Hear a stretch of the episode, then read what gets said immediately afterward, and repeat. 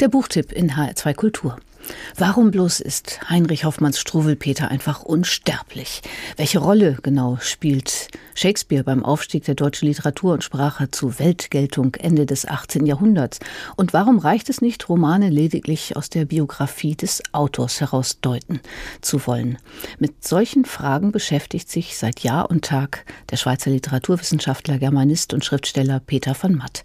Und das in der Regel auf eine so gescheite wie unterhaltsame Weise. Davon kann man sich nun in seinem neuen Buch überzeugen. Martin Maria Schwarz stellt vor Übeltäter, trockene Schleicher und Lichtgestalten von Peter von Matt. So viel vorweg, dieses Buch ist nicht aus einem Guss geschrieben worden, sondern aus 13 Essay-ähnlichen Vorträgen oder Reden aus den letzten 15 Jahren zu unterschiedlichen Themen und Anlässen zusammengebaut worden. Das hätte der Verlag in einem kleinen Vorwort deutlich machen können, eigentlich müssen, denn es hat Einfluss auf die Art und Weise, wie man es liest. Es gibt also nichts, was aufeinander aufbaut, deswegen lässt sich bei den Kapiteln frei zugreifen, je nachdem, ob man sich beispielsweise eher für die Dramaturgie der Dummheit oder die Rolle des Familiengeheimnisses in der Literatur interessiert, aber wo auch immer man anfängt, man wird beglückt. Da ist zum Beispiel die Sache mit dem Struwwelpeter, dem berühmten Kinderbuch von Heinrich Hoffmann, das sich unentwegt größter Beliebtheit erfreut und das über 180 Jahre seit seiner Erstveröffentlichung hinweg. Und Peter von Matt fragt, wie das möglich ist bei einem Buch, das Dilettantismus reinsten Wassers sei, zeichnerisch wie vom Reim her, Sowas zu sagen muss man sich auch erstmal trauen. Aber wie er dann herumtüftelt, angefangen bei dem Wissen darum, dass es vor allem die Kinder waren, die dem Buch den Weg zum Dauerseller ebneten, feststellt, dass sich trotzdem daraus keine eigene Kinderbuchtradition entwickelt hat, wie er die Geschichte des Autors und auch des Verlegers mit der aufkeimenden Revolutionszeit Mitte der 1840er Jahre in Frankfurt in Beziehung setzt, das ist ganz und gar großartig entwickelt. Und es endet mit der These, dass Hoffmann mit seinem Comic Kindern etwas un Unbewusstes sichtbar gemacht hat, was man eine vorzivilisatorische Existenz nennen könnte. Eine Existenz außerhalb der verordneten Ordnung. Ein Dasein im puren Behagen vor aller Kultur. Diese Ahnung können sie weder aussprechen noch grundsätzlich denken, aber sie begegnet ihnen plötzlich in einem Bild, und das Bild begeistert sie über die Maßen. Es hat Schockcharakter. Weil es das Gegenkind schlichthin zeigt zwar anziehend, aber im selben Moment schon als so nicht lebensfähig markiert und als solches identifiziert.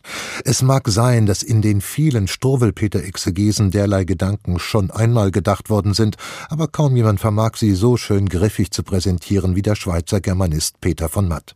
In einem gänzlich anderen Zusammenhang, in einem anderen Kapitel, nämlich zu Schönheit und Gewaltenergie des Eros, stellt er eine ganz ähnliche Frage. Warum wir jetzt als erwachsene Menschen immer wieder die Geschichten von verratenen Liebesbeziehungen, die in Mord und Totschlag enden, so lieben, also immer wieder in Strindberg Theaterstücke gehen, um nur mal ein Beispiel zu nennen, und warum wir Menschen uns dort die Hölle geben und nach Ende der Theatervorstellung auch noch klatschen. Die Antwort liegt in der Verwandlung des Elementaren.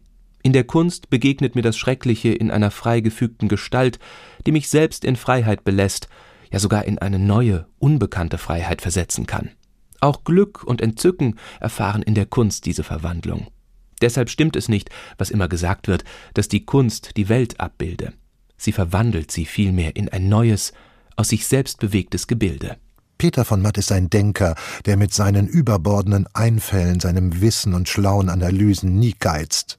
Auch nicht mit zugespitzten Positionen, was ihn selbstredend leicht angreifbar macht, wie beispielsweise an dieser zitierten Stelle. Ist es wirklich so, dass immer gesagt wird, dass die Kunst die Welt abbilde, bloß abbilde, Nein, zu vielfältig sind die Zuordnungen zu dem, was Kunst ist.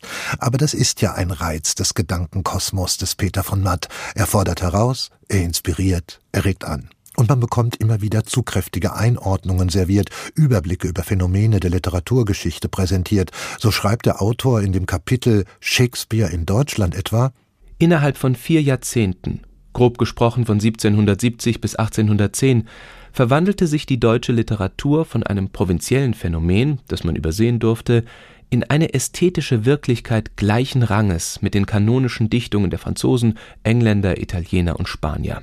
Dabei formte sich die deutsche Sprache tausendfach aus, poetisch, philosophisch und naturwissenschaftlich, so dass alle entwickelten Kulturen von nun an zur Kenntnis nehmen mussten und auch zur Kenntnis nehmen wollten, was in dieser Sprache an maßgeblichen Texten erschien. Und was war der Grund dafür? Von Matt ortet ihn bei Lessing und dessen Erhöhung Shakespeares zum neuen Maßstab der Literatur an sich, gegen die bis dahin gültigen französischen Normen. Und er beschreibt, wie eine jüngere deutsche Geisteselite ab der Mitte des 18. Jahrhunderts sich dann auch an Shakespeare orientierte, ihn als Droge nahm, wie von Matt formuliert, und über das Studium seiner Werke die eigene deutsche Sprache und Poesie steigerte, bis in alle Winkel des Deutschen hinein. Übrigens hatte der Autor dieses Kapitel oder diesen Vortrag mit einer Bestandsaufnahme häufig gespielter Dramen an deutschsprachigen Theatern begonnen und dabei festgestellt, dass Shakespeare immer da ist, sprich hoch und runter gespielt wird, bis heute. Und so sind nahezu alle Essays, die hier zusammengebunden sind, angelegt, so unterschiedlich sie auch sein mögen. Sie sind immer im Hier und Jetzt verortet, immer fragt von Matt nach der Bedeutung literarischer Phänomene für uns heute.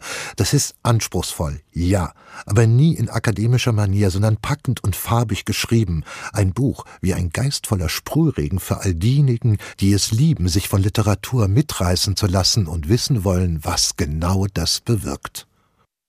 Der Buchtipp von Martin Maria Schwarz. Vorgestellt hat er Peter von Matt, Übeltäter, trockene Schleicher, Lichtgestalten. Erschienen im Hansa Verlag, 240 Seiten stark, zum Preis von 26 Euro. Neue Bücher in HR2 Kultur.